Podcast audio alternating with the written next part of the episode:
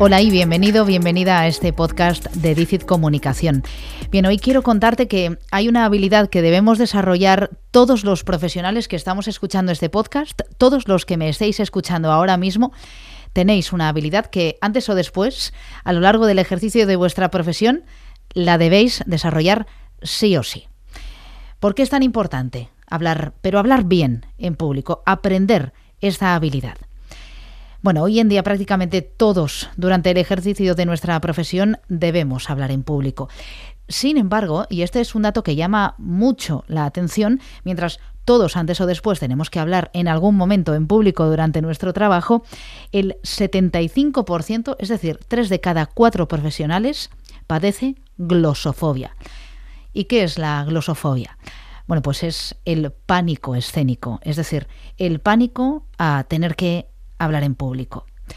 De todos modos, piénsalo por un segundo. ¿Crees que los grandes oradores no tuvieron que vencer ese miedo? Piensa en un reputado estadista o político que tuviera pavor en sus comienzos.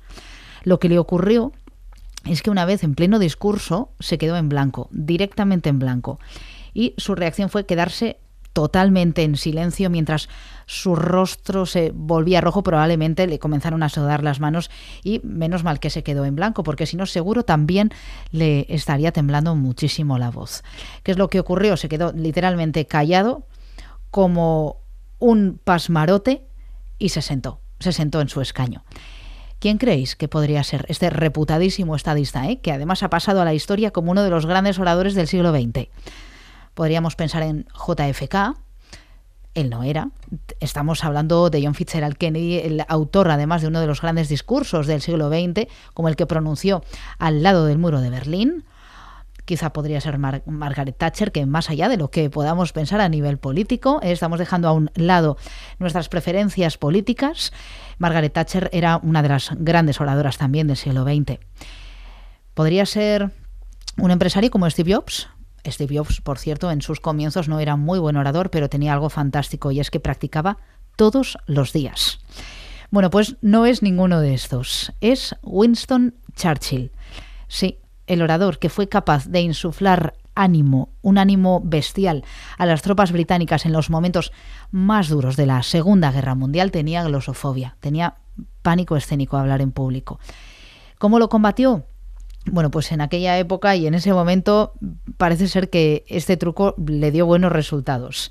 Lo combatió pensando que todos los oyentes tenían un calcetín agujereado y eso le hizo en un momento dado ponerse a su misma altura. Bueno, eso es al menos lo que dice la leyenda. Afortunadamente hoy por hoy tenemos trucos más elaborados, más científicos que este para saber qué hacer si nos quedamos en blanco. Podemos en un momento dado crear un mapa mental que consiste en dibujar un círculo en un papel, en media cuartilla, dibujamos un círculo y dentro de ese círculo tenemos que poner el título de nuestra exposición. A partir de ahí lo que tenemos que dibujar son diferentes flechas, flechas en el sentido de las agujas del reloj. Un máximo de 10 flechas, más más no, porque serán muchas ideas. Y lo que tenemos que hacer es tener la cuartilla y en cada una de esas flechas escribir o bien una palabra clave de la idea o bien una frase entera que nos ayude a recordar qué es lo que queremos decir. Y eso sí, tenemos que ir escribiendo las ideas en orden cronológico y leerlas conforme van las agujas del reloj. Eso es algo que podemos hacer un mapa mental, que es algo que utilizan muchos oradores. Otro truco, una pausa de hasta 7 segundos. Es válido. 7 segundos de silencio. No tengas miedo al silencio. Y si tienes miedo al silencio, puedes escuchar el podcast dedicado a este punto que realicé hace algún tiempo. También las personas que nos quedamos en blanco porque a todos nos ocurre, podemos repasar los puntos más importantes de nuestro discurso. De este modo estaremos ganando tiempo hasta que nos llegue la siguiente idea. Y si aún así nos quedamos en blanco y no nos llega la siguiente idea, no pasa nada. Pasemos a la siguiente. No pasa nada. Recuerda algo fundamental. Solo nosotros sabemos cuál es el orden de los argumentos. Nuestros oyentes no. De modo que si pasamos al siguiente punto y un ratito después nos llega esa idea, y además era una idea importante, potente de nuestro discurso, regresamos a ella con un conector del tipo, me parece destacado que podamos mencionar ahora en este momento o viene una idea importante, una idea importante que, quiero que, quiero que de algún modo os quedéis con ella. O bien, vamos ahora con este punto, con este otro punto. Es decir, se trata de algún modo de tener algunas frases que sirvan de gancho para poder regresar a esa idea que antes se nos ha olvidado. Ah, no vale decir aquello de ah, voy ahora con una idea que se me había olvidado y que quiero recordar. No, recuerda, solo tú sabes que te has olvidado de esa idea. Tu audiencia no, no les despistas sobre cuál es tu estado de nerviosismo en ese momento. La naturalidad mediante trucos como este, eso es lo más importante. Este es un truco que funciona muy muy bien, siempre utilizando este tipo de conectores.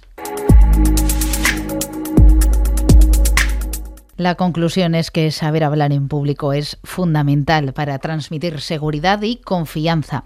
Todo se basa, recuerda esta idea, todo se basa en vuestra capacidad, en tu capacidad de comunicar, en esa capacidad de crear un discurso potente y transmitirlo con confianza. Y para eso lo que tenemos que hacer sí o sí es practicar. Ojalá tuviese la fórmula mágica, pero es que no existe otra, es esa esa es la única fórmula hacia el éxito. Práctica, eso sí, basándote primero en un método. Y eso es lo que practico contigo en los talleres que llevo a cabo cada cierto tiempo en Dicit Comunicación. Tú practicas y yo pongo en tus manos el método que he desarrollado a lo largo de estos 18 años trabajando en la radio tengo una próxima edición fantástica de este taller online los días 28, 29 y 30 de septiembre y si quieres hay una plaza para ti. Te estoy esperando para poner en tus manos este método que he desarrollado, como digo, desde hace ya algunos años. Porque, y con esto finalizo, no es suficiente con tener una buena idea. Hay que saber comunicarla de forma eficaz. Porque, y te dejo con esta pregunta para que pienses, ¿cuántas ideas brillantes han fracasado por una mala comunicación?